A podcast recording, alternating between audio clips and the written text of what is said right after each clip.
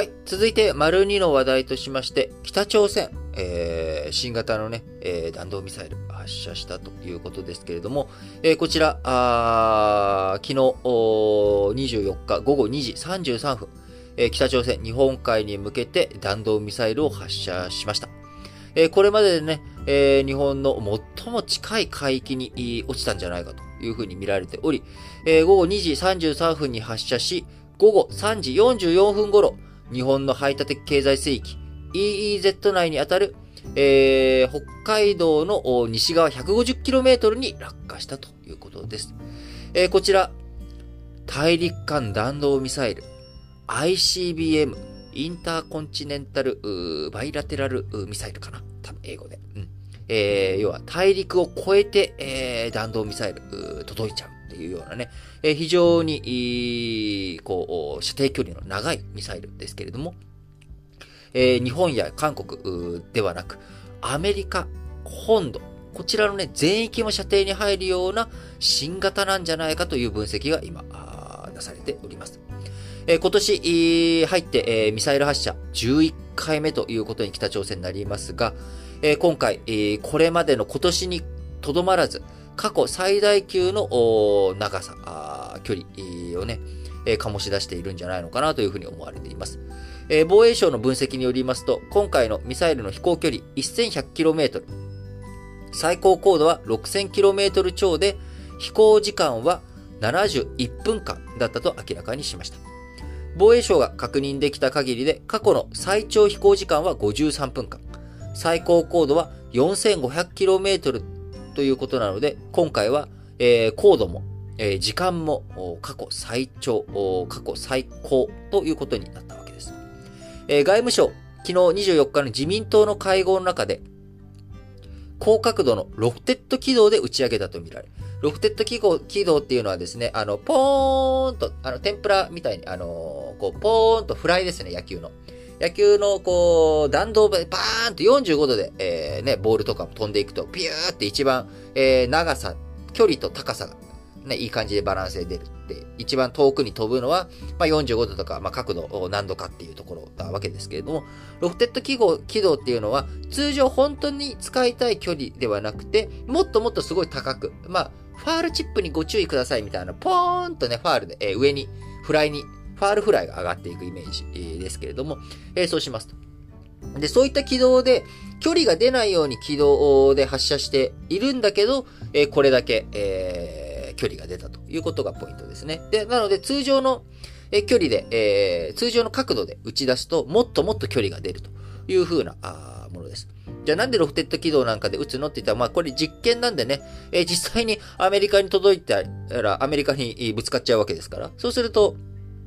えそれはアメリカに対してね、戦争を仕掛けるということになってしまうので、あくまでも実験なので、えー角度は、まあ、あのー実際にその角度は変えて、それでどれだけ飛ぶのか。で、そこから、あじゃあ、えー通常の軌道にしたらこれだけ飛ぶよねっていう。まあ、こういった実験結果を集めるための、えー軌道ということになります。それでもね、日本の EEZ の中に落とすわけだから、てめえこの野郎ではあるわけですが、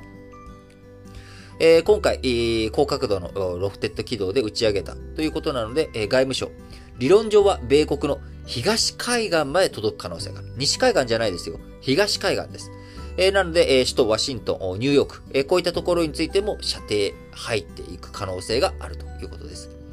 えーアメリカ・インド太平洋軍24日の声明で、アメリカ本土や同盟国を守る準備ができていると明記をしました。えーまた、林義正外相とブリンケンアメリカ国務長官、まあ、国務長官はアメリカの外務大臣ですね。えー外相同士、えーそして岸信夫防衛大臣とオースティン、えーアメリカ国防長官、それぞれ電話で30分ほど話し合いました。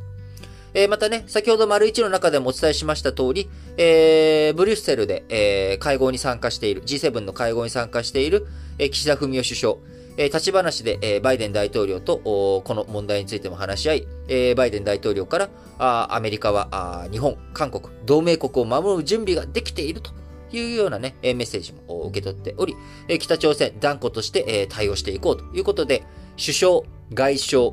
えー防衛大臣、えーこちらのね、えー3社、あ3社のレイヤーで、えーしっかりと一致団結してメッセージも出しているというのが現状となっております。えーそれだけ、新型の ICBM ということで、今まで、えー、まあ、まるで花火のようにね、この3ヶ月の中、えー、11回も発射してきたわけです。一時、えー、東京オリンピック、えー、中国のね、東京オリンピック期間中は発射を、えー、ちょっと、抑えておりましたけれども、えー、どんどんどんどん、今、いろんな発射をして、えー、実験を繰り返しているということで、えー、ロシアのね、えー、プーチン大統領を含め、えー、こう今、世界の情勢っていうものを緊迫感高めていく、えー、そういったことをやって、えー、いるのが、まあ、北朝鮮ということですが、えー、確実にね、これウクライナ情勢で足元見てるというか、えー、ウクライナ情勢でみんな今手一杯でしょと。えー、俺のことあんま、ああれできないでしょと。で、その間に俺は、まあ、あのー、武力の準備とかしていくよと。で、えー、今回ね、あの、まあ、ロシアと北朝鮮、どちらかというと、北朝鮮はロシアより、ロシアから攻められるっていうことは、あ薄いかもしれないけれども、実際に攻められた時に、えー、自分たちがね、しっかりと防衛できる体制というよりかは、北朝鮮は攻められるような状態を作らない。えー、それがね、大切だと。えー、そうすると、断固として、えー、こう、もし自分たちをね、攻めてきた時には、報復する武器があるぞと。いうこと。この力を誇示する必要があると、今ね、こう、なんでしょう、切迫めいた感じになっているのか、あの、脅迫観念を持っているのかわかりませんけれども、えー、ICBM の発射ということをやってきたということですね。えー、北朝鮮、2017年に ICBM3 回発射し、えー、そうですね、5年前、核実験もなんかね、えー、したんでしたっけ？ちょっとなんか記憶が曖昧だな。なんか5年前ね、非常に北朝鮮、あの、積極的に ICBM の発射とか、あいろんなことをやり、えその後、えー、バイデン、バイデンじゃないや、トランプ大統領との米朝首脳会談を引き出すとか、交渉の場にね、アメリカを出すことに成功したりとかしましたけれども、えー、今回どういった対応をアメリカ、日本、えー、していくのかというところをね、えー、もう、まあ、一線超えたと言えるようなね、状態だと思います。えー、こういった状況の中、あじゃあ、えー、今後どうなっていくのかというところですけれども、やはり、えー、注目となってくるのは、来月4月15日ですね。えー、北朝鮮の故・キム・イルソン主席、えー、キム・ジョンウンさんのね、えー、おじいちゃんですけれども、